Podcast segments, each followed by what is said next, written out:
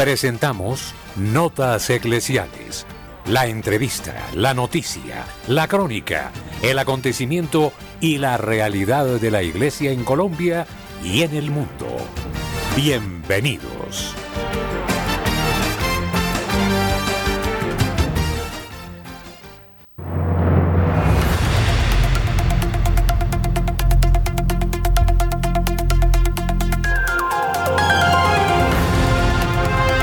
Amables oyentes, buenos días. Complacido de estar con ustedes ahora en Notas Eclesiales, el informativo de la mañana en Radio María.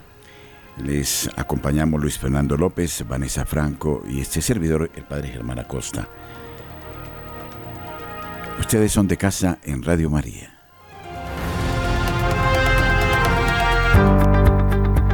La opinión, el análisis Editorial en Radio María.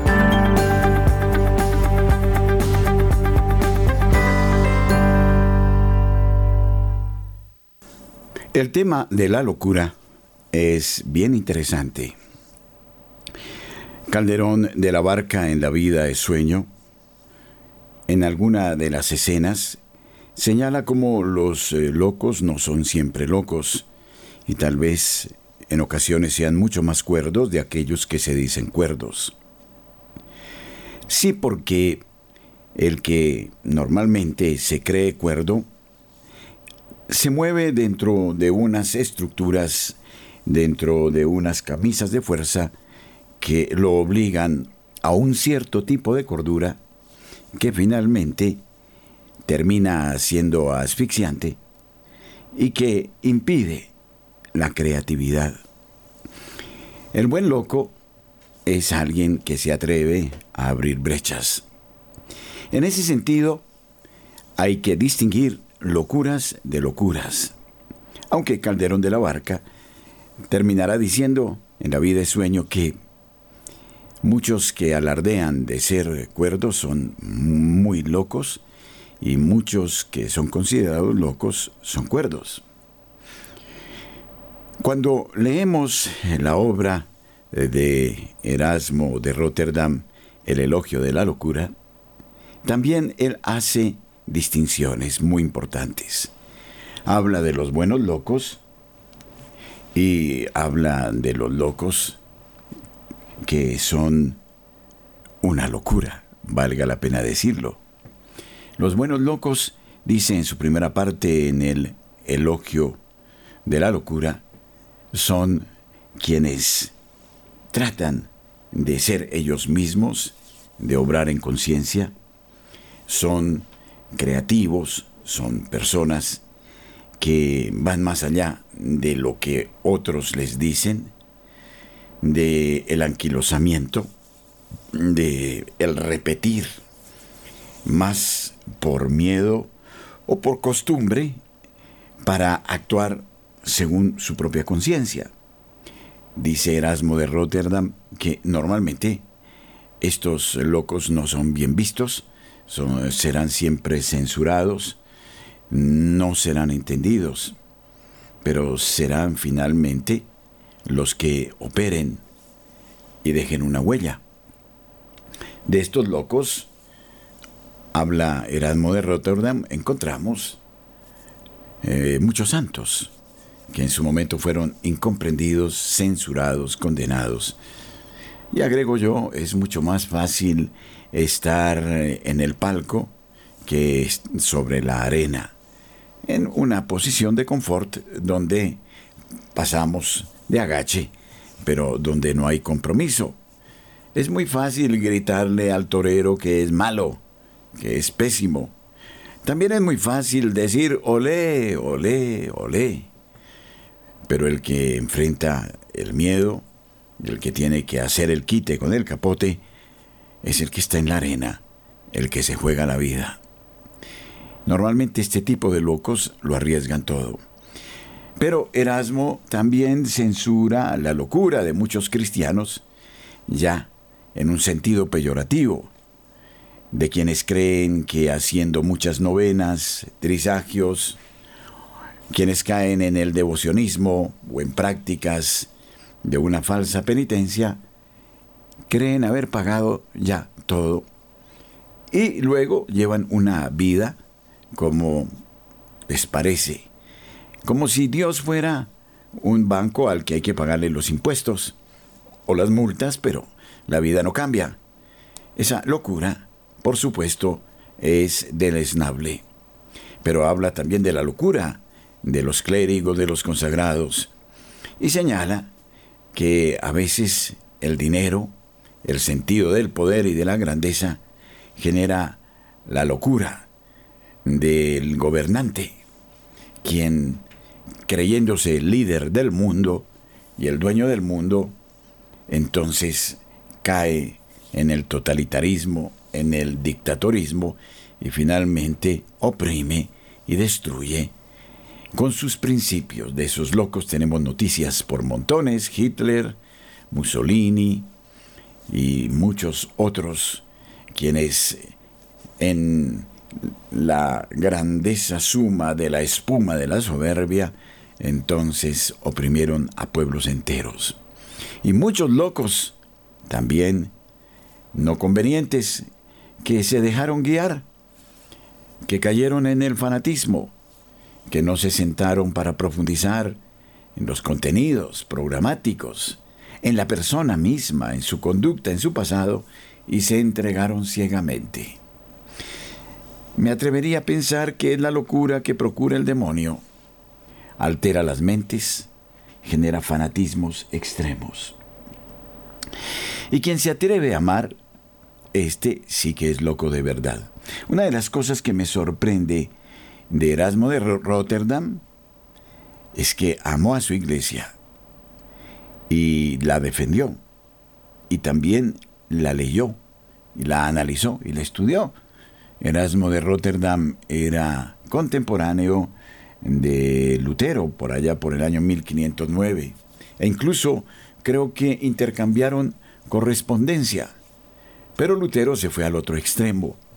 Lutero negó el magisterio de la Iglesia, su tradición, negó el valor redentor de la acción de Cristo en la cruz, difirió mucho en su pensamiento con relación a Erasmo de Rotterdam en torno al libre albedrío. En fin, si en un comienzo hubo una relación, al final el propio Lutero calificó a Erasmo de Rotterdam de loco. Recordemos que Erasmo de Rotterdam fue un clérigo, pero fue ante todo un gran eh, filósofo, un teólogo y un lector de la realidad. Me parece es un hombre apasionante y que por estas calendas sí que cobra actualidad. Será necesario volver a sus páginas. Aunque el propio Erasmo en algún momento fue condenado, sin embargo, el elogio de la locura nos anima un poquito más a abrir cada día nuevos caminos. Nuestros corresponsales tienen la palabra en Notas Eclesiales.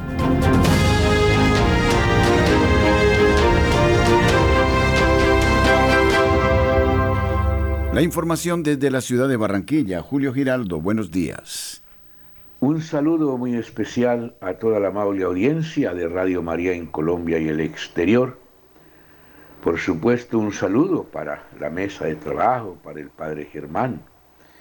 Y esto es lo que hoy hace noticia en Barranquilla y la costa norte colombiana.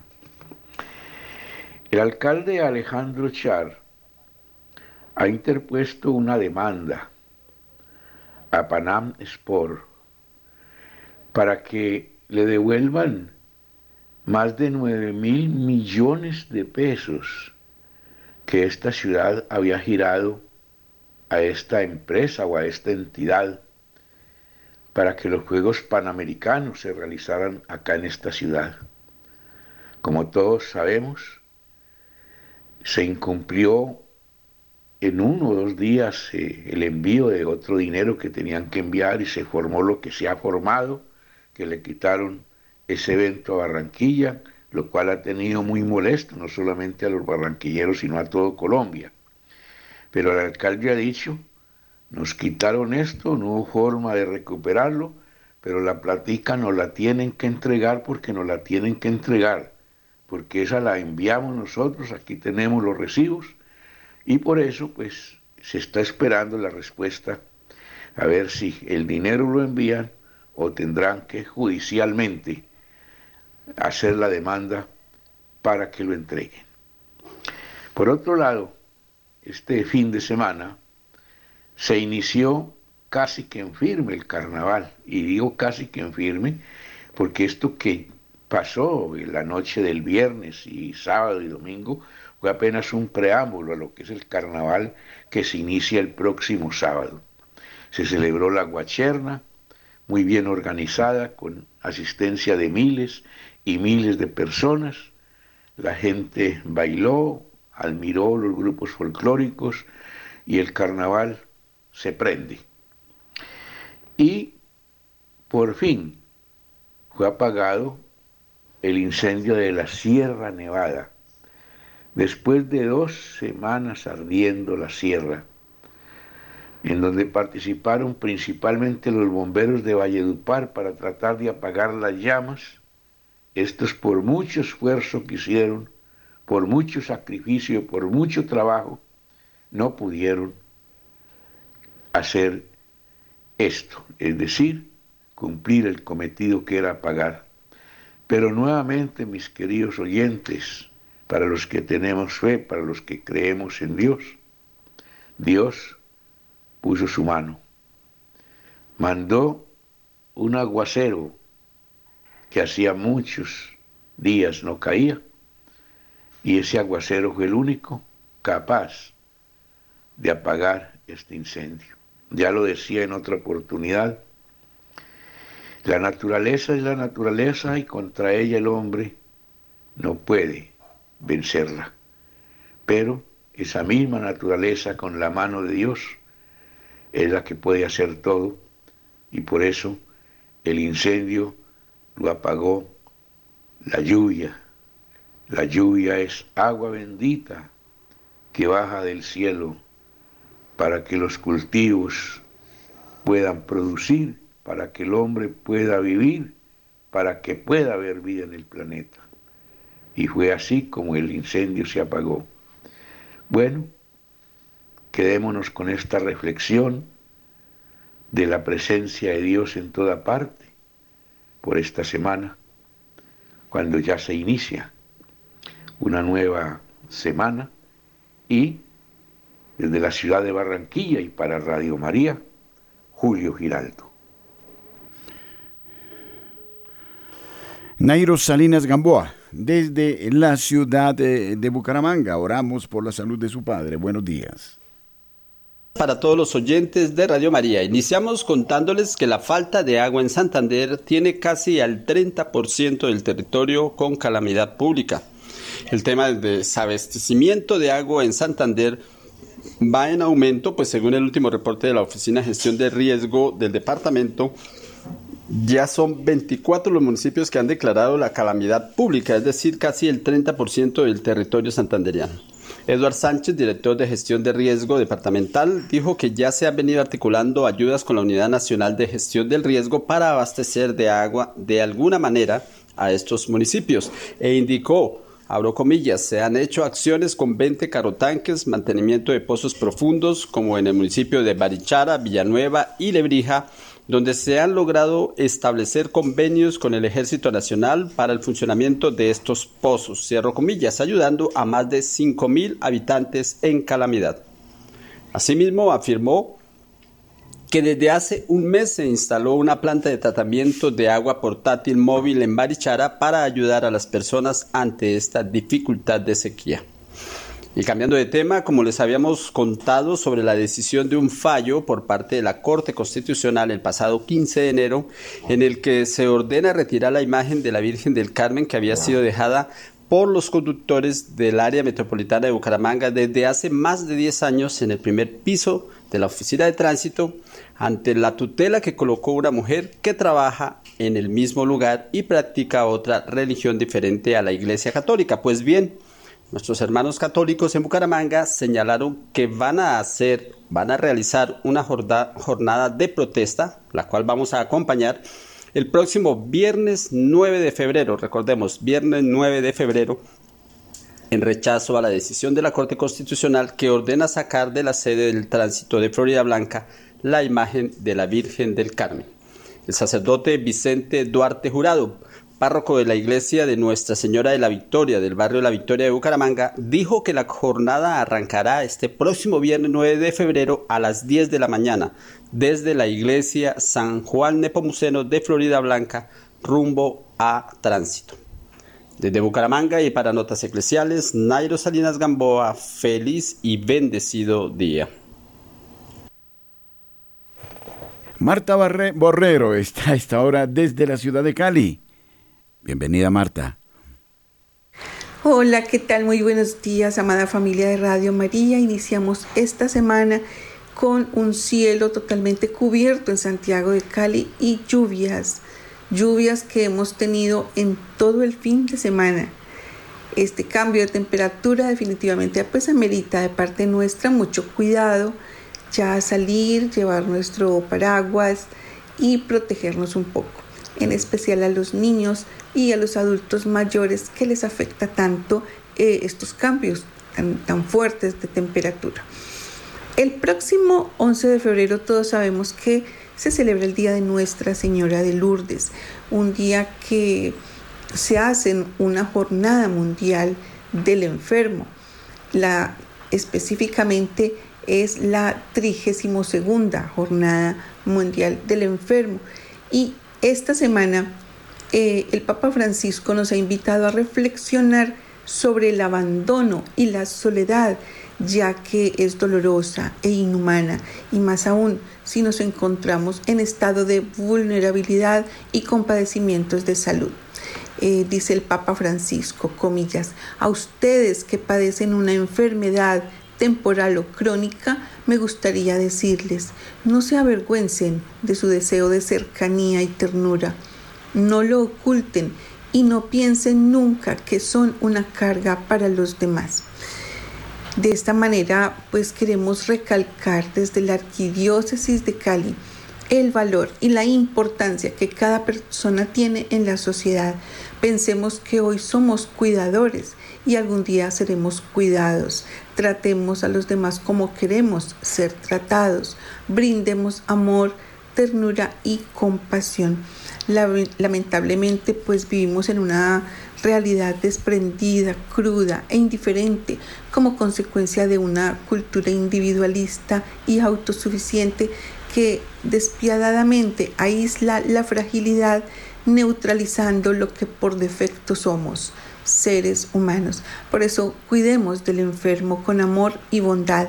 Al que sufre, entreguémosle pacientemente con tolerancia eh, todo lo, lo que nosotros podemos brindarle, que es este cuidado y compañía. No solamente es el cuidado, es nuestra cercanía con ternura. Desde la Vicaría para el Servicio al Desarrollo Humano Integral y en compañía de la Pastoral de la Salud de la Arquidiócesis de Cali, están invitando a toda la comunidad a elevar oraciones por los enfermos, acompañarlos en sus procesos, sensibilizarlos eh, a ellos y a nosotros con ese sufrimiento para darle sentido. Así como lo dice el Papa Francisco, hemos sido creados para estar juntos, no solos. Es la nota que traigo para hoy. Durante toda esta semana vamos a hacer reflexión eh, en, este, en esta vulnerabilidad de todos los seres humanos, que si no la estamos viviendo en este momento, en algún momento la viviremos, la enfermedad. Soy Marta Borrero. Para las notas especiales de la Radio María, bendecida semana para todos.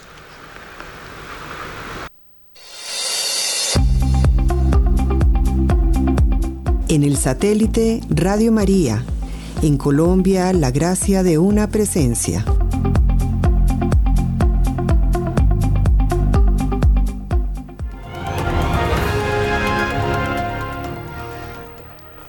Y en Colombia se celebra ya eh, la conferencia o la cita de la Conferencia Episcopal de Colombia, su asamblea ordinaria, la asamblea número 116, asamblea plenaria, del 5 al 9 de febrero. Del 5 al 9 de febrero se llevará desde hoy y hasta el viernes a cabo esta asamblea plenaria del episcopado colombiano. 86 obispos del país, incluyendo algunos eméritos, confirmaron su participación en este primer encuentro del año que se llevará a cabo en Bogotá. Durante esta reflexión eh, trabajarán sobre el sínodo de la sinodalidad, específicamente a propósito de la etapa universal que inició en octubre del 2023 con la primera parte de la decimosexta Asamblea General Ordinaria del Sínodo de los Obispos realizada en Roma. Por esto tendrán como guía el informe de síntesis presentado desde el Vaticano al cierre de dicha asamblea.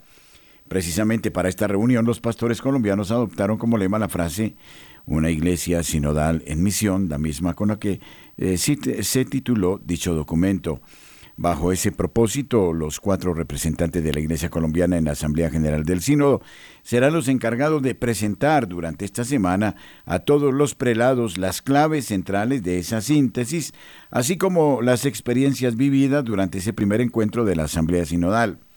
Se trata de la madre sinodal, la hermana Gloria Liliana Franco Echeverry, presidente de la Confederación Latinoamericana y Caribeña de Religiosos, CLAR, el señor Cardenal Luis José Rueda Aparicio, arzobispo de Bogotá y presidente de la Conferencia Episcopal de Colombia, Monseñor Ricardo Tobón Restrepo, arzobispo de Medellín, Monseñor José Miguel Gómez Rodríguez, arzobispo de Manizales.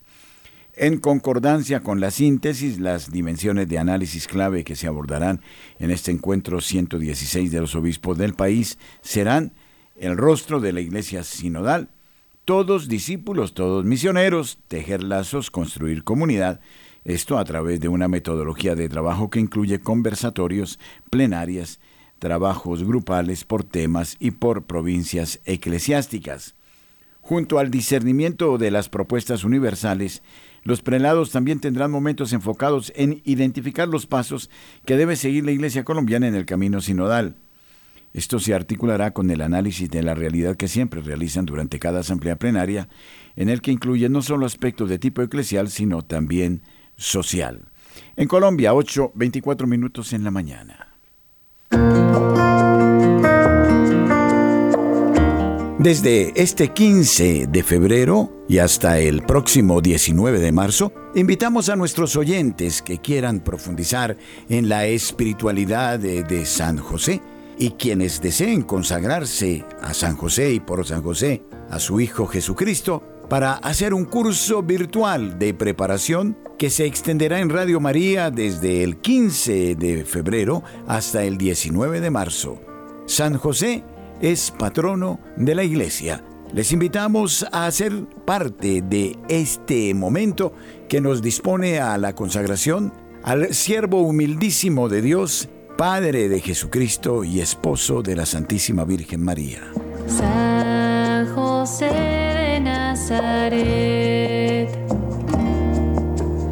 Padre de familia y protector. Y eh, seguirá en pie esta pregunta. ¿Es conveniente que celebremos cada cuarta semana de mes como semana de oración intensa por Colombia, por el mundo? ¿Ustedes qué opinan? Dejamos esta inquietud en nuestro número de WhatsApp 310-306-1549. Por favor, quienes deseen hacerlo, me lo pueden escribir 310-306-1549. Según nuestros números, hemos ganado la elección presidencial con más del 85% de los votos y un mínimo de 58 de 60 diputados de la Asamblea, aseguró Bukele, el mandatario que ha conseguido convertir su país, el más peligroso del mundo hasta su llegada, en el más seguro del hemisferio norte del planeta, gracias a una política de mano dura contra las bandas armadas, maras, que tenían sometida a la población durante las últimas décadas. Un total de 76 mil delincuentes han sido detenidos en los últimos años.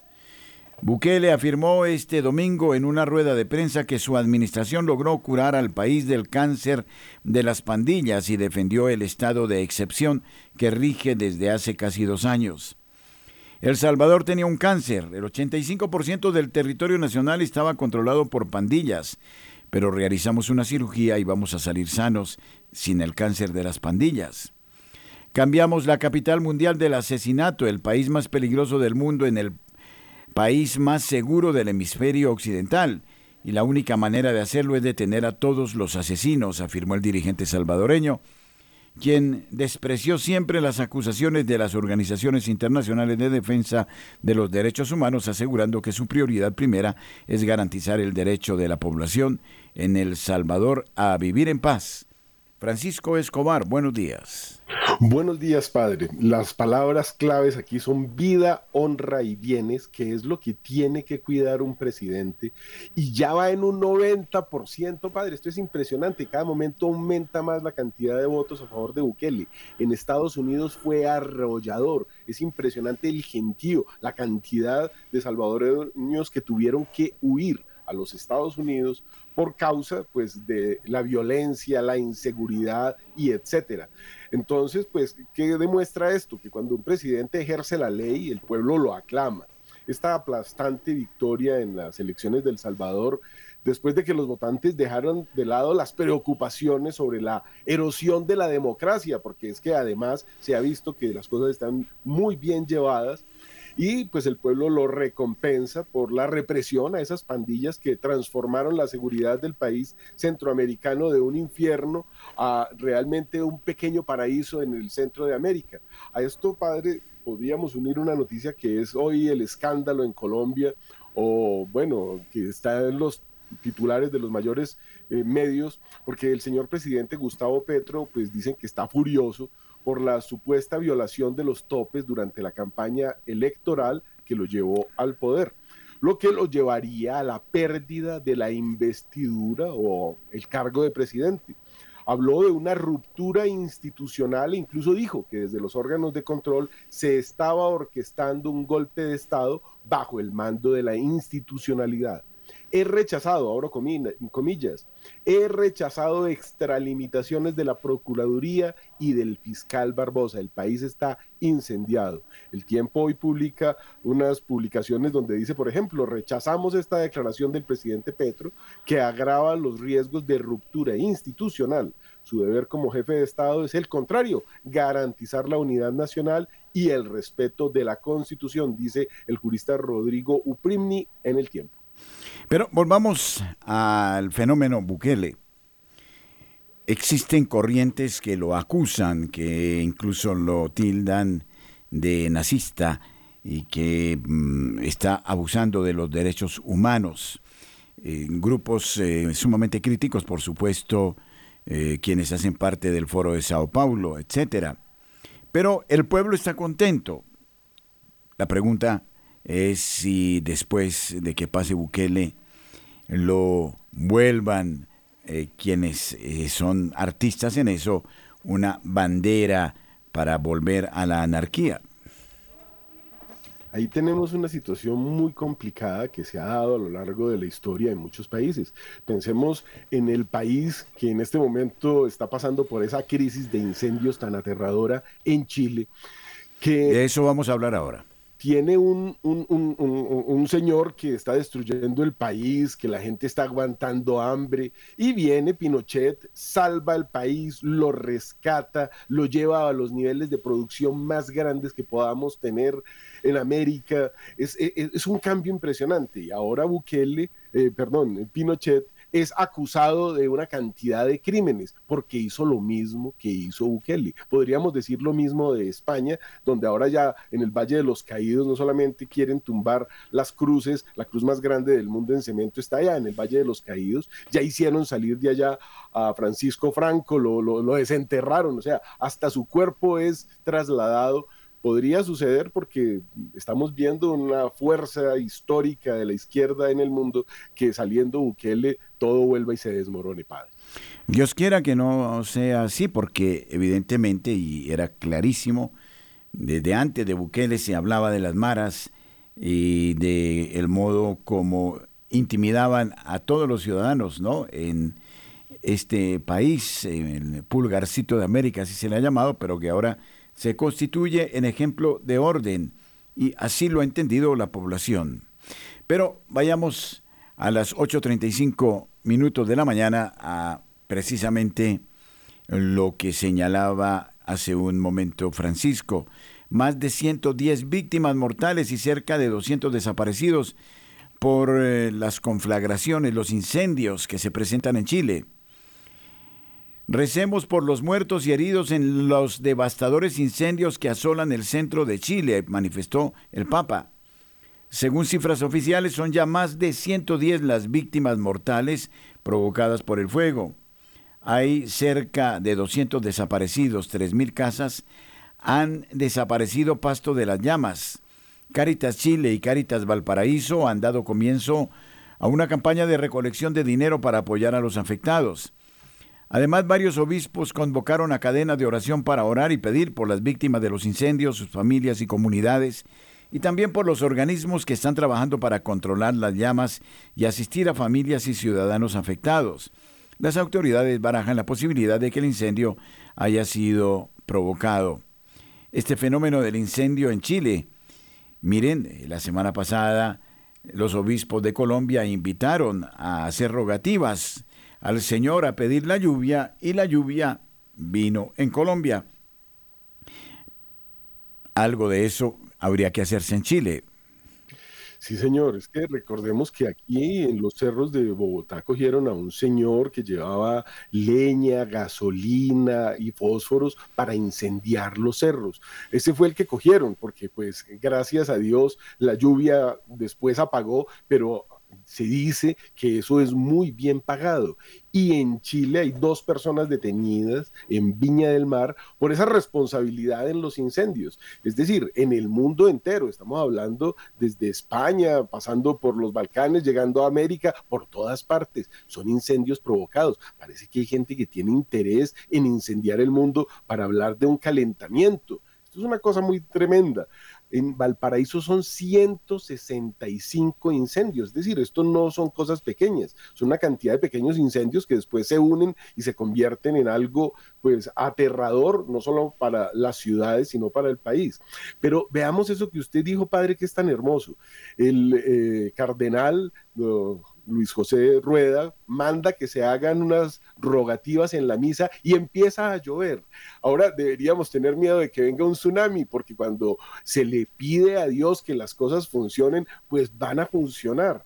Por eso es tan interesante esta semana, esta asamblea que se está dando, porque la presidenta de esa Confederación Latinoamericana de Religiosos, que es conocida como la Madre Sinodal, pues eh, está también ya lista para dar las órdenes pertinentes a la nueva sinodalidad, porque la madre de Medellín es proclive a la ordinación de los viri probati, ha hablado mucho de eh, Casáldiga, un sacerdote que vivió en Brasil con los indígenas, promotor de la teología de la liberación, que unificó todas estas tribus y etnias en el Amazonas, que pues se hizo enterrar al lado de un ladrón y una prostituta en un sitio que no es ni siquiera un cementerio. Esto es muy interesante porque pues el objetivo en este momento es que el Consejo Episcopal Latinoamericano y Caribeño eh, digamos, promulgue unas nuevas directrices alrededor de todo lo que sucede en la iglesia.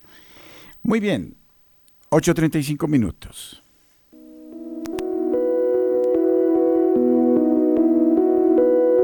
Somos Radio, somos Radio María. Monseñor Stefan Hesse asegura que la Iglesia está inmersa en un proceso de cambio profundo el arzobispo de Hamburgo, Stefan, Stefan Hesse, eh, ha asegurado en una carta pastoral que como iglesia nos encontramos en un proceso de cambio profundo. Es tan desafiante que un simple seguir igual no es posible. Pide además tomar conciencia tanto de lo que está vivo como de lo que ya ha muerto. En su carta pastoral publicada el viernes, el arzobispo, arzobispo destaca que no estamos pasando por un tiempo con algunos cambios, sino por un cambio fundamental en el tiempo. En primer lugar, se trata de percibir y luego aceptar la situación actual nuestra de los cristianos sin adornos. Esto incluye también aceptar las tensiones y polarizaciones en la iglesia y soportarlas juntos. Gese pregunta, ¿tomamos conciencia de lo que está vivo en nuestras comunidades, pero también de lo que ya está muerto? ¿Nos enfrentamos a esta realidad? Siguiendo la carta del Papa Francisco, el pueblo peregrino de Dios en Alemania en 2019, el arzobispo explica que la evangelización significa poner a Jesucristo y su buena nueva en el centro, escuchar el Evangelio una y otra vez, leerlo regularmente, dejar que actúe en nosotros, ya sea en la misa o personalmente en el silencio. El Papa nos invita a reflexionar sobre la palabra de Dios, a orar, a experimentarla en nuestra vida y a testimoniarla en el camino del seguimiento. Y Jesús exhorta mi propia situación de vida, yo mismo, debe ser tocada de esta manera por el Evangelio. Todos los cristianos son portadores de un gran tesoro que Jesús comparte con ellos. La evangelización significa, en un siguiente paso, llevar toda la realidad a un tierno contacto con este Evangelio. Una y otra vez el Papa Francisco nos insta a salir y a ir a las periferias. Francisco se habla de una época de cambios o de un cambio de época, pero cuando se dice un cambio de época y sobre todo en el ámbito eclesiástico y de esto ya se hablaba desde el año 2007 en la conferencia episcopal mm, eh, de América y del Caribe sobre que ya se producía un cambio de época, eh, esto hay que entenderlo muy bien. Un cambio de época mm, exigirá un cambio del Evangelio, de los principios esenciales y fundamentales. ¿Cómo compaginar estos aspectos? Un cambio de época podríamos decir que fue lo que sucedió con la caída del Imperio Romano, donde vinieron unos señores bárbaros, se tomaron eh, Roma y se tomaron todo el Imperio Romano, pero esos señores eran arrianos, entonces estaban destruyendo la iglesia. Pero cuando se empiezan a convertir dentro de esos mismos eh, paganos, eh, unos señores al catolicismo real viene un cambio de época porque todo se arregla y surge el imperio católico en el mundo entero, que podríamos decir que tiene 1500 años, el imperio eh, romano germánico o el sacro imperio romano germánico.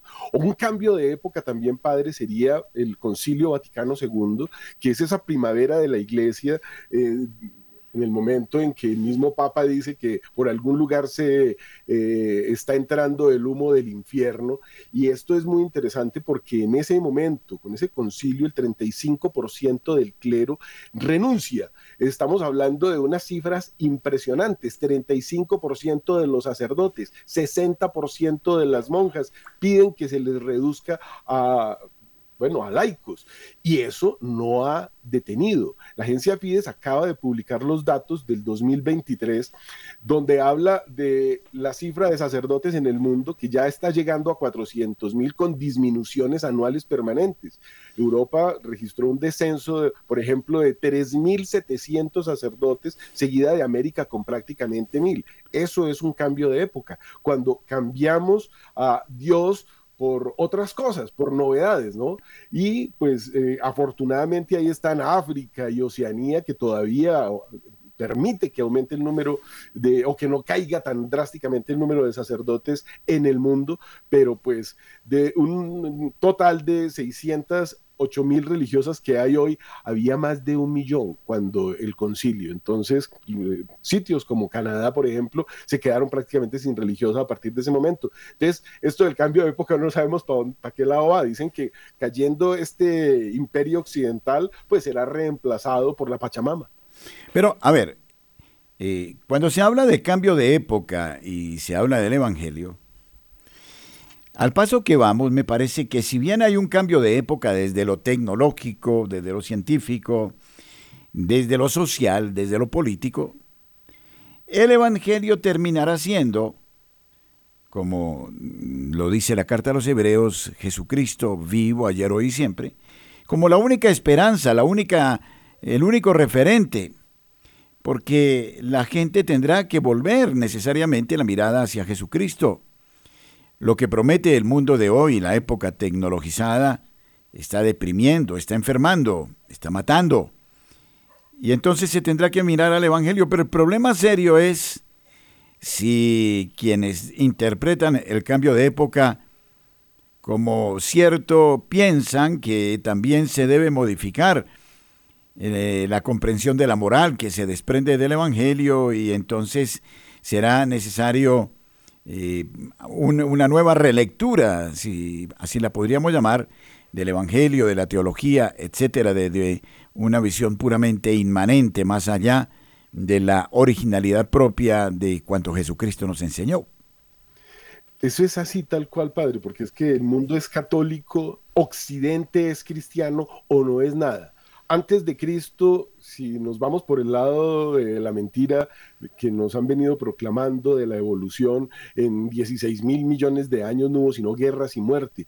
Entonces, ¿por qué en estos dos mil años surgió todo lo que conocemos dentro de la Iglesia Católica, que funda las iglesias y todo lo demás? Ahora, si nos vamos a un eh, periodo más corto, podríamos decir, la Iglesia no solamente funda todo, sino que amorosamente lo reparte y funde esto que vemos en el mundo, donde se han terminado esas guerras aterradoras, donde esa esclavitud que el mundo pagano propagaba ha ido cambiando, donde estamos viviendo e-, esta bonanza, digamos, de cosas maravillosas en este mundo que se está cayendo.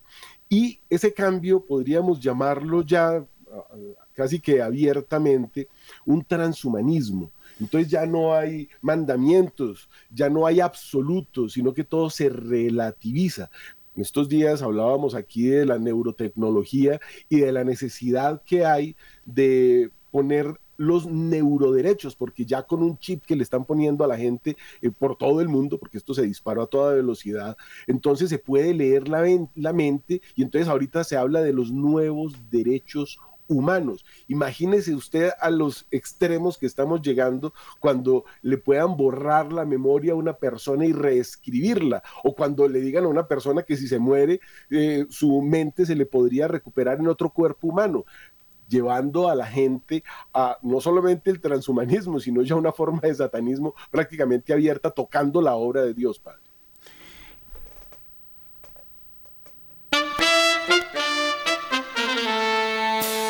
A nuestros oyentes en la ciudad de Manizales queremos invitarles a nuestro próximo retiro espiritual. Llevaremos a cabo el próximo sábado 10 de febrero, desde las 2 de la tarde y hasta las 5 en el auditorio del SECAM, calle 45, número 24B13. Nos acompañará el padre Héctor Fabián Valencia Gutiérrez, quien nos hablará acerca de un gran misterio Mayores informes a nuestros números de teléfono 606-885-3113 y al móvil 310-773-6767. Gracias por ser de casa. Bienvenidos a los espacios de Radio María. Les esperamos. Carlos Montaner se hace una pregunta y quiero mm, recogerla a esta hora ¿Estamos más cerca de otra guerra? se pregunta. No lo sé, pero si viene será mucho más peligrosa porque la bomba atómica se ha escapado de la polvorienta lámpara maravillosa y está al alcance de cualquiera que sepa frotarla y tenga recursos para ello. Se trataba de evitar las guerras Udru. Wilson había fracasado en su intento de que la Primera Guerra le pusiera fin a todas las grandes guerras, pero la Casa Blanca no dejaría pasar esta nueva oportunidad estaba en el espíritu de Franklin Delano Roosevelt y de Harry Truman durante la Segunda Guerra Mundial. Estados Unidos debía encabezar el esfuerzo descomunal de dirigir el mundo libre para impedir las grandes conflagraciones entre potencias. Esto exactamente es lo que está en crisis. Entonces se trataba de construir un imperio basado en la ideología de la democracia liberal, instituciones democráticas más mercado y propiedad privada, y no como se había hecho hasta ese momento agregando territorios conquistados por la fuerza a un centro distante y distinto como Londres, Moscú, Viena, Estambul, Madrid o Lisboa. Para eso fue convocada la reunión de Bretton Woods en 1944. Era vital dotar al planeta de un sistema financiero que le permitiera afrontar el eh, posnazismo. Los alemanes estaban prácticamente derrotados y no había tiempo que perder. Tras la muerte de Roosevelt, su vicepresidente Harry Truman tomó el bastón de mando y creó el mecanismo de defensa para enfrentarse al espasmo imperial soviético. En la segunda parte de la década de los 40 originó toda la institución que libró exitosamente la Guerra Fría, el Plan Marshall, la OTAN, la CIA, la OEA, el TIAR y un corto etcétera. Ninguno de los dos contaba con la terca persistencia del nacionalismo, un nacionalismo que resurgiría en todas partes, incluido Estados Unidos, impulsado por las migraciones de personas parcialmente diferentes a la corriente central que perfilaba a las naciones de acogida. El manifiesto comunista de Karl Marx y Friedrich Engels comenzaba con una frase muy periodística. Un fantasma recorre Europa, el fantasma del comunismo. Lo publicaron un mes antes de la Revolución de 1848, pero entonces pasó inadvertido. No hubo ninguna relación entre la aparición de ese texto y las revueltas europeas. Si en vez de la palabra comunismo los autores hubieran escrito nacionalismo, tal vez hubiesen acertado. Los europeos continúan dispuestos a morir o matar por sus naciones respectivas, pero no por la Unión Europea. La persistencia de este fenómeno es muy peligrosa. Lo vi muy claro tras leer una inteligente observación del argentino Mariano Grondona. Decía más o menos, porque cito de memoria, muchos argentinos están dispuestos a morir por su patria, pero no conozco a ninguno que esté dispuesto a morir por el Mercosur. Dentro de la Unión Europea sucede lo mismo. Bien, yo quería plantear este tema, Francisco. Montaner aquí, Alberto Montaner, como que eh, se manifiesta en favor del globalismo, ¿no? Diciendo que no es legítimo y que es peligroso eh, mm, defender mm, la propia patria, los propios intereses, que eso es calificado como nacionalismo o como nacional socialismo al estilo Hitler. Debatamos eso, Perfecto, padre. El nacional socialismo es una palabra que la gente no quiere escuchar y que es muy actual. Es decir, hay un socialismo que quiere llevar a un nacionalismo para llevar a la gente a una reducción para llevar a la gente a un control y eso lo vemos muy fácilmente en China en este momento con todos estos eh, códigos sociales que premian o que castigan a la gente y lo vemos en todos los países que han ido cayendo en el comunismo. Ese nacionalsocialismo ahorita se ha eh, ido a muchísimos entes del mundo y lo vemos pero de una forma así muy peligrosa en esta guerra de Ucrania, porque es que se, toma, toca un tema que es muy delicado. En este momento en el mundo estamos más cerca de una confrontación atómica que en los años 60, que es la época de los misiles. Ese escándalo de Cuba que tenía eh, unos misiles que podían llegar a Estados Unidos en dos o tres minutos. Pues bien, hoy en este momento Rusia le está entregando nuevamente a Cuba misiles, pero no solamente a Cuba, está llenando a todos sus socios de un armamento bastante peligroso, porque ahora tienen mini bombas atómicas con las que nos amenazaba el señor Rangel desde Venezuela hace un tiempo como unos 10 años diciendo que iba a cortar todos los puentes de Colombia. O sea, esto no es por allá etéreo, eso es acá. ¿Cómo nos damos cuenta de que esto lo tenemos tan cerca? La venta de búnkers en el mundo entero se ha des o sea, la cantidad de gente buscando sitios para esconderse, buscando lugares de bogout, como lo llaman en inglés los preparacionistas, para huir, para escapar. No más el dueño de Facebook eh, hace 15 días estuvo envuelto en un escándalo porque se compró unas islas y en Hawái tiene unos búnkers. O sea, esto es algo por todo el mundo. El patrón de Bretton Woods del que nos hablaba Montaner y usted nos explicaba ahora es una cosa también muy interesante porque en Bretton Woods desaparece el patrón oro, ahora es el dinero fiat y resulta que este dinero fiat está en quiebra por todas partes. Entonces, esto es muy delicado para que lo veamos. Ya no se quiere por parte de Estados Unidos, después de esta guerra con Rusia, tener producción en China o abroad, como se dice, sino en casa. De hecho, en este momento se están montando fábricas en México en grandes cantidades para tener cerca la producción y que no esté en manos del enemigo, porque recordemos que China también es un tipo de nacional comunismo, ya no socialismo. Entonces la cosa es muy grave por todo el mundo. A ver, pero defender la eh, soberanía de un país pareciera eh, que mm, ya eh, existiera este prejuicio, dijéramos, de una tendencia nazi, ¿no?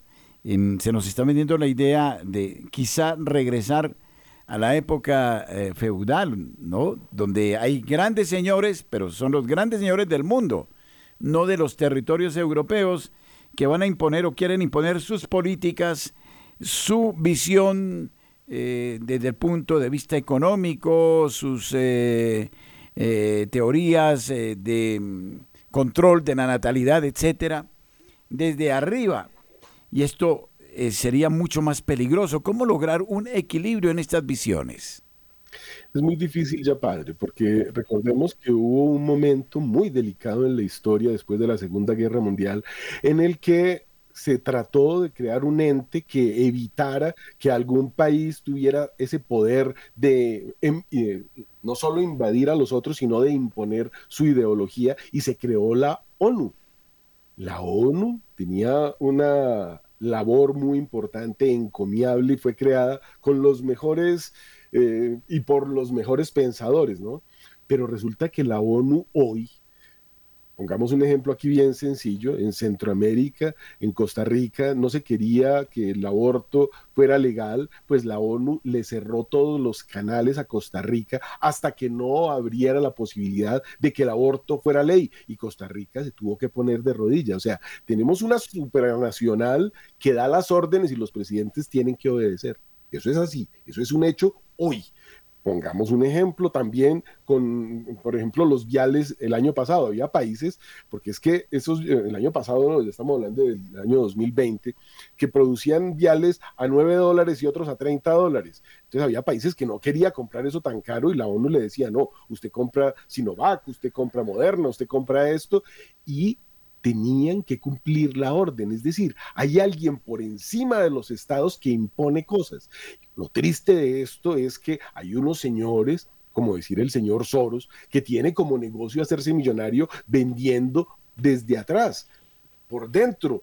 Podríamos decir desde la ONU, pero incluso es detrás de la ONU, obligando a países a comprar condones, a poner a la gente eh, toda clase de elementos que algunos podrían decir a este país no le conviene, pero el país ya no tiene el poder de oponerse porque hay unas supranacionales que se están llenando de plata imponiendo determinadas cosas, digamos.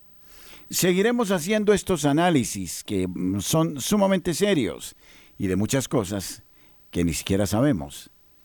Y estamos eh, todavía en la indiferencia, a eso nos han sometido con el aparatico pequeño del celular, que es muy necesario, pero que ahora nos hace muy dependientes. Creo que un ayuno de celular es conveniente de vez en cuando, como un ayuno de las páginas web, desintoxicarnos, respirar y mirar a las relaciones humanas como fundamentales. 8.54 minutos de la mañana.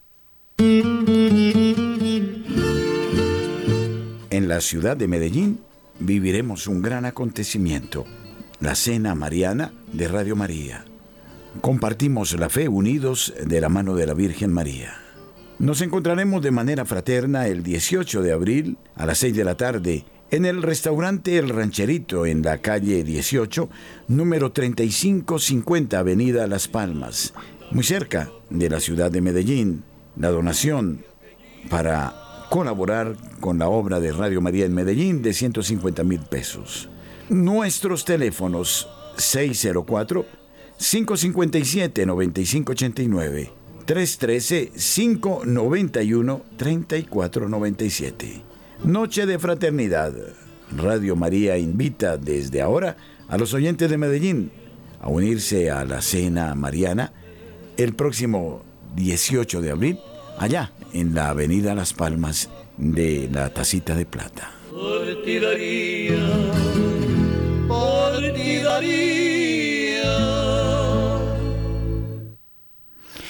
El pasado sábado hubo una reunión de todos los formadores de Radio María en Bogotá y en las distintas ciudades de Colombia.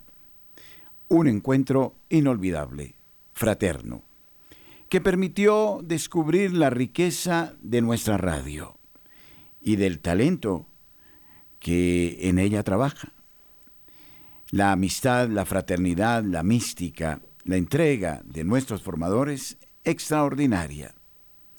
Nos uniremos en este año 2024 de manera excepcional. Los formadores, los voluntarios, las distintas sedes en el país, en la oración y en nuevas iniciativas. El pasado sábado experimentamos un momento de gran entusiasmo y creo que si sumamos a nuestros formadores los oyentes, seremos capaces de grandes empresas con el único propósito de extender el anuncio del acontecimiento de Jesucristo a todos los puntos de la patria. Somos convocados a la generosidad. Y oremos por África, porque mientras que la ONU ha informado de un grave brote de cólera en el sur de África, con estimaciones de más de 3.000 muertes en el último año y casi 200.000 personas afectadas, una ONG católica dependiente de la Conferencia Episcopal de Estados Unidos indicó que la realidad podría ser aún peor. Estas cifras pueden no estar siempre actualizadas ni pintar el cuadro completo de la gravedad de la situación sobre el terreno, dijo Pierre Burgos, experto de Catholic Relief Services, el brazo humanitario y de desarrollo en el extranjero de la Conferencia Episcopal de los Estados Unidos. La realidad podría ser aún más sombría, ya que muchos casos no se informan ni se tratan, agregó. Burgos es el asesor técnico de respuesta humanitaria para un programa de CRS llamado Agua, Saneamiento e Higiene, o WASH por sus siglas en inglés. El cólera es una infección bacteriana del intestino delgado, generalmente causada por agua o alimentos no seguros, y en casos extremos puede ser fatal, causando entre 30.000 y 130.000 muertes cada año en el, en el mundo. La nueva epidemia en el sur de África se ha visto exacerbada por diversos factores, tales como la falta de higiene y los sistemas de salud deficientes, y los expertos dicen que ha afectado especialmente a los niños en la región. Seguramente debemos estar muy atentos a esta noticia. Es aterrador porque aparte de eso, volvieron el ébola, el carranchilo, o sea, una cantidad de enfermedades que se creían extintas están llegando por la frontera de Venezuela a Colombia, están en África y han llegado a los Estados Unidos, donde contábamos la semana pasada que hay una epidemia bueno, de pecado será porque son enfermedades de transmisión venérea que ya ni siquiera le funciona eh, los antibióticos, pero la viruela es una enfermedad convertida en arma y que en este momento está rampante por todo el mundo. Gracias, Francisco. Luis Fernando López, muchísimas gracias, eh, Vanessa Franco, eh, nuestros corresponsales. Un saludo. Hasta otro momento.